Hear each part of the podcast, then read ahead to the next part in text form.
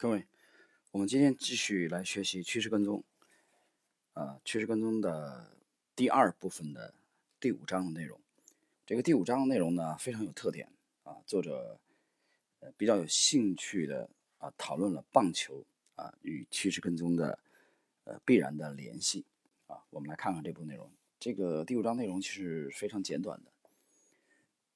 这一章的题目是棒球在打击区外思考。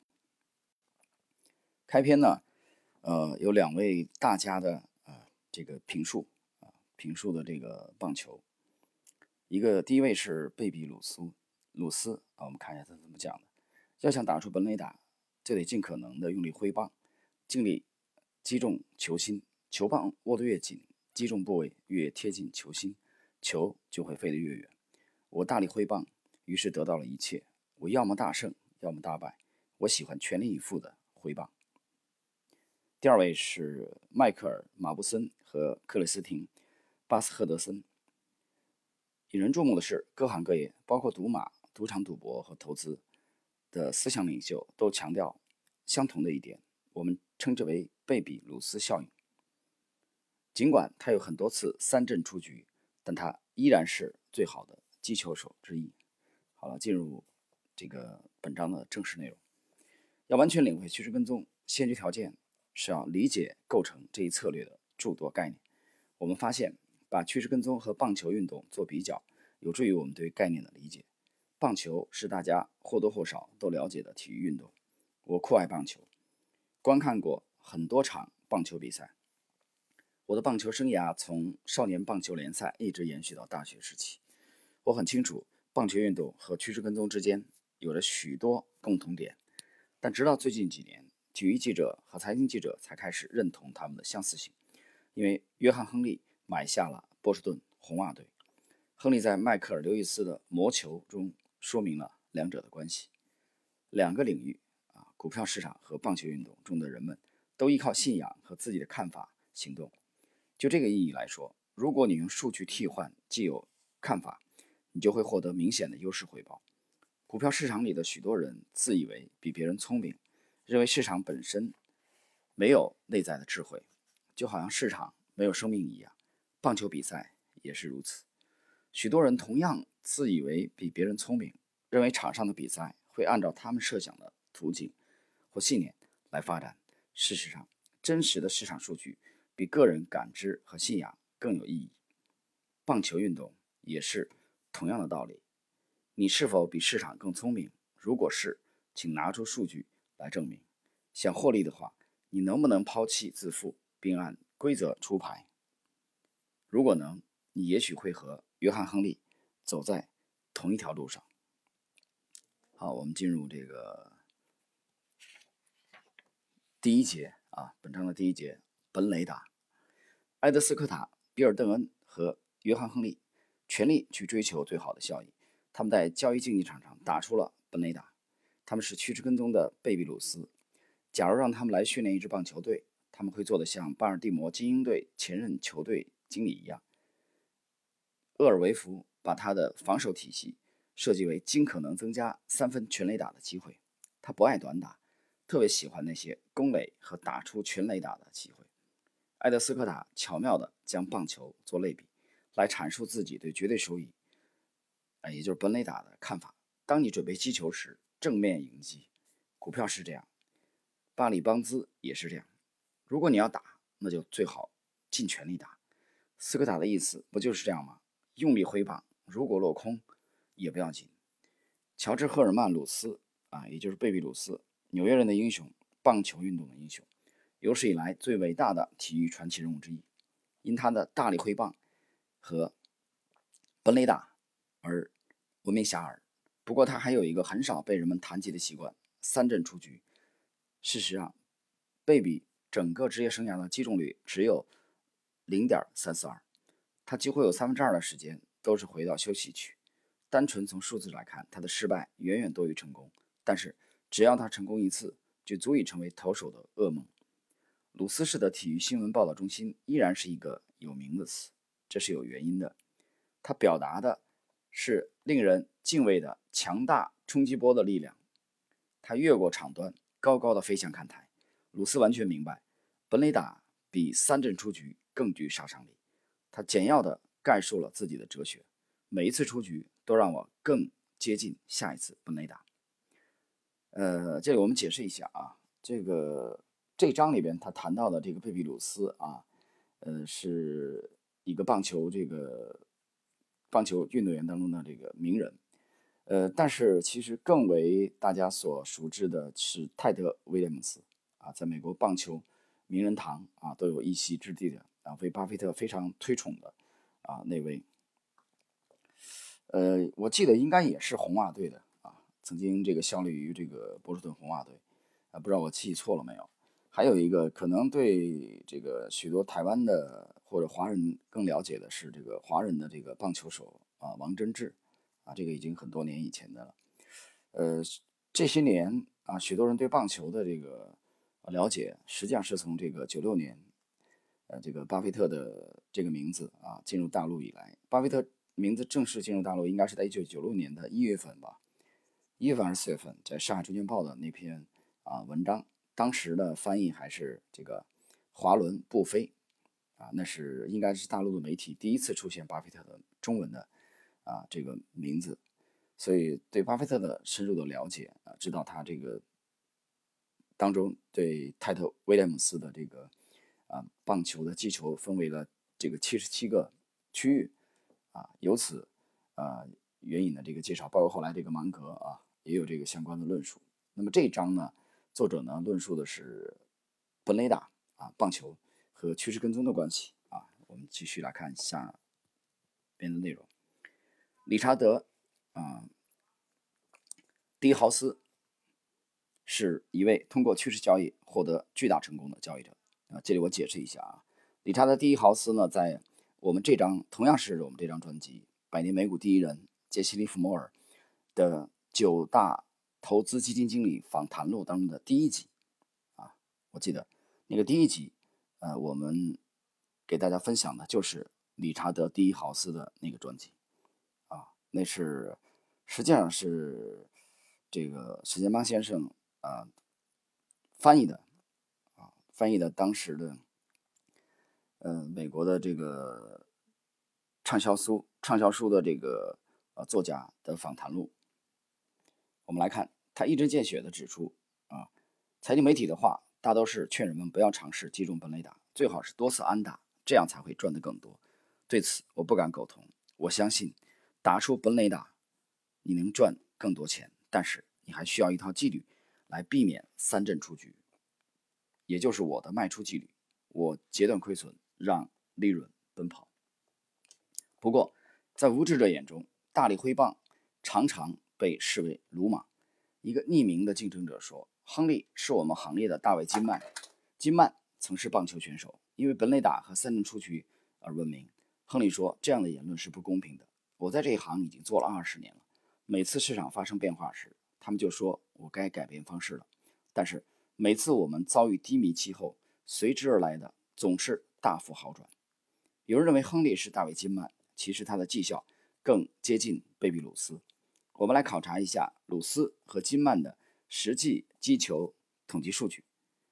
呃，这下面有一个这个表格，对比的是贝比鲁斯和大卫金曼。啊，我们。只简单的这个来看一下三项数据吧。啊，击球数，贝比鲁斯他统计的啊八三九九，八千三百九十九；大卫金曼六千六百啊七十七。那么贝比鲁斯鲁斯的这个平均击中率是百分之零点三四二，大卫基曼是呃是零点二三六，长打率贝比鲁斯是零点六九，大卫基曼是零点四七八。啊，我们其实我们可以看到啊，包括得分数啊，贝比鲁斯是两千一百七十四，大卫基曼是九百零一。本垒打，贝比鲁斯是七百一十四，大卫基曼是四百四十二。我们明显可以看到贝比鲁斯这个远胜一筹。啊，比较一下长打率，并没有可比性。无论以什么标准，金曼都算不上伟大的击球手。而另一方面，亨利的绩效数字是一流的，他具有杰出的长打率。据说约翰·亨利有太多次三振出局，可他却让自己赚了足够多的钱，啊，三阵解释一下啊，有人可能不太了解这个棒球的这个三振出局。作者在这里拿棒球和趋势跟踪类比，大家记住，这个三阵出局其实啊，我的理解就是止损，就止损啊，止损。那么约翰里有太多次三阵出局，实际上也就是约翰亨利有很多次是止损，可他却让自己赚了足够多的钱，能以七亿美元买下波士顿红袜队。他从哪里赚到这么多钱？约翰·亨利说过，他知道有众多的机构投资经理，主要在欧洲为客户管理数十亿美元的资产。他们注意他二十多年了，等着他失败。二十多年坚持不懈地等着约翰·亨利失败啊，太有意思了啊！我们继续看，给交易者的启示是：如果你对自己的方法和你自己有信心，那么暂时的挫折其实没关系，因为从长远来看，你会从挫折中走出来。所以继续前进吧。为本雷达而努力。为了更深入阐述这一观点，看看下面这个例子：蓝领工人乔与企业家的比较。蓝领工人乔有规律的每两周领取一笔相同的薪水，看起来乔过得不错，胜率很高。他的工作时间与复兴工时的比率是一比一，完美的百分之一百。他有一份稳定的工作，过着稳定的生活。当然了，他的安全感多少有点错觉。他的薪水会受到当地经济。所在行业甚至是工厂工头的支配，而且薪水并不高。他给了他满足日常所需、勉强过得去的生活，但仅此而已。相反，我们看看企业家，他们的发薪日非常没有规律。他常常要等数月，有时甚至数年，也看不到他的汗水和辛劳换来的实际收益。换句话说，他的胜率十分低。在他想到的十个好主意中，有七个被扔到了废纸篓里。对剩下的三个，有两个在一年内以失败告终，投入了大量时间、金钱和精力，却还是付之东流。但是，对于这位花费了这么多时间却未成功的企业家，我们不必过于为他难过。他有对生活的激情，他掌握着自己的命运，而他的最后一个主意，往往会给他带来上百万美元的回报。这里边作者其实啊打了一个比方，啊拿这个啊蓝领工人。和这个企业家啊的薪水啊打了一个比方来说明啊趋势跟踪的这个风格啊，趋势跟踪并不是不止损啊，它可能有时候会频繁的止损，但是它一旦获取利润啊会有巨额的利润啊，这一点我觉得这个比方是非常呃恰当的。好，接下来一节啊，我们来看统计学决策与这个。比里达尼啊，这章呃这节的话，我们还是略过啊，我决定把它略过啊。我觉得其实关联性不是特别强啊，他花了很多篇幅在研究棒球，我决定把它略过。有兴趣的大家去参考一下啊本书。我们进入下一节，直接进入下一节，约翰·亨利的棒球世界啊，这节把这个棒球和趋势跟踪结合的更紧密一些啊。我们来看。许多趋势跟踪交易者最初都是利用自己的小账户进行交易，他们通常是慢慢的独立发展，不像华尔街的那些较传统的交易者，从高盛和摩根斯坦利那里获得刺激。他们的个性和策略与基于委托关系的华尔街交易者完全相反，类似于哔哩哔哩、比尼对棒球运动的见解。趋势跟踪交易者明白，大量的资金并不能保证获利，策略和智慧十有八九会打败自己。自从约翰·亨利雇请了有二十年经验的数字天才。棒球计量专家比尔·詹姆斯后，趋势跟踪与棒球和数字的联系就更为紧密了。比尔·詹姆斯是个彻底的局外人，他是他用基于数字的独特理念，使亨利的红袜俱乐部发展起来。在棒球界多数专业人士和球迷的眼里，詹姆斯的观点似乎过于苛刻了。例如，他直截了当地对齐默先生给出了负面评价，后者是洋基队，啊，洋基队是纽约的啊一个棒球队的名字，外表迷人的。前任场外指导，像德莱斯戴先生和齐默先生这类笨蛋傻瓜，不但装腔作势，人们还花钱恳求他们这样。遗憾的是，2003年美国联盟冠军系列赛期间，齐默对红袜队投手佩德罗·马丁内斯进行人身攻击，这给詹姆斯火上浇油。事实上，在这一野蛮行为的背后，比尔·詹姆斯加深了对权威人士的负面看法，而他们之间的厌恶感。似乎是相互的，一窍不通的留着络腮胡子的矮胖家伙，是棒球名人堂经理斯潘奇·安德森对詹姆斯的形容。但事实上，詹姆斯既不矮也不胖。比尔·詹姆斯对棒球的看法有多独特？非常的独特。我去堪萨斯州拜访詹姆斯时，他试图解释犯罪故事与棒球之间的联系。回来后，我一直在思考他发过来的一封电子邮件。他写道：“我觉得有必要每天提醒自己，因为我们太容易被自己的幻想所束缚。当你为了生活颠沛流离的时候，强盗们又搜光了你的口袋。犯罪故事的基本信息就是处理好你的人生，解决你所面对的问题，而不是幻想如果没有这些问题，人生会多美好。”啊，这里其实作者想强调的是面对现实。詹姆斯所说的最后一句话，让我想起趋势跟踪对价格的依赖。你看，他展开了，就是你面对现实，这个现实是什么？对趋势跟踪而言，就是图表，就是价格啊。其实对我们而言，就是市场行为。我们继续来看，价格是集体的感知，你可以接受它，也可以忽略它。再回到约翰·亨利对数字的钟爱，早在亨利拥有佛罗里达马林斯队时，他就知道自己必须要改变。当亨利卖掉马林斯队，准备买下红袜队时，他觉得棒球界过于重视装备，啊，装备指的是运动员的能力，对表现却强调不足。当时唯一采用棒球统计学的球队——奥克兰运动家队，在球场上的成功证实了亨利的观点。他说：“马林斯队挑选的是运动员，而运动家队挑选的是棒球选手。”约翰·亨利认为，部分原因。在于棒球界的保守派对美少年式的运动员的偏爱，盖过了对击球技巧、力量和选球能力的重视。你是要，你是愿意要姿势优美，但每次遇到曲球都挥棒落空的强壮球员，还是愿意要那个看似愚蠢却不善奔跑，但绝对啊绝不对坏球挥棒，还频繁跑垒得分的矮胖家伙？不论是棒球还是交易。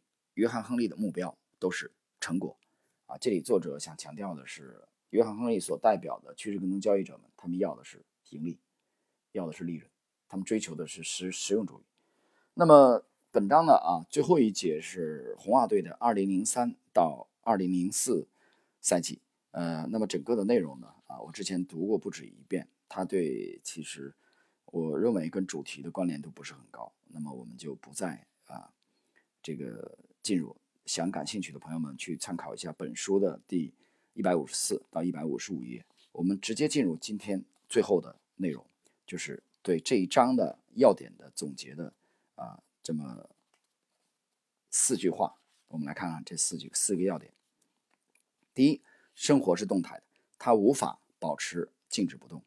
第二，如果你对自己的方法和你自己有信心，那么暂时的挫折其实没有关系，因为从长远来看。你会从挫折中走出来。呃，关于这一点呢，呃，我的点财经在我在点财经专栏啊，前两天的时候曾经写了一个随笔的时候提到过这一点。啊，我原话是这么讲的：我说这个牛股并不是永远都不下跌，但是呢，区分牛股啊和这个弱势股的一个很显著的特征是，牛股即使是下跌，但是后期会很快的涨回来。啊这是我大概前两天的这个点财经随笔当中的原话，指的是这个意思，就是说，呃，这个他刚才作者讲的这个不是没有挫折，有挫折没关系，长远来看你会从挫折当中走出来啊。对牛股来说就是恢复的很快，大盘特别弱的时候它跟随也会回撤，也会回撤，但回撤完之后啊，它弹性特别好，请注意我用的这个这个词弹性特别好。好，我们来看本章的。这个要点的最后一句话，可能性是棒球比赛和趋势跟踪的共同特征。那么，可能性啊，是作者在这一章强调的，是棒球比赛和趋势跟踪的共同特征。其实，棒球击打的是可能性，趋势跟踪交易的也是可能性。那么，对趋势跟踪的这个可能性的呃追踪的依据，那么就是价格。好了，朋友们。啊，那么本书的第二部分的第五章，也是第二部分的最后一章的内容啊，今天我们就学习到这里。在下一章，我们将正式进入本书的第三部分啊，第六章人类行为的这个学习啊，这个对应的是本书的第一百五十九页。好了，朋友们，今天内容就到这里，谢谢。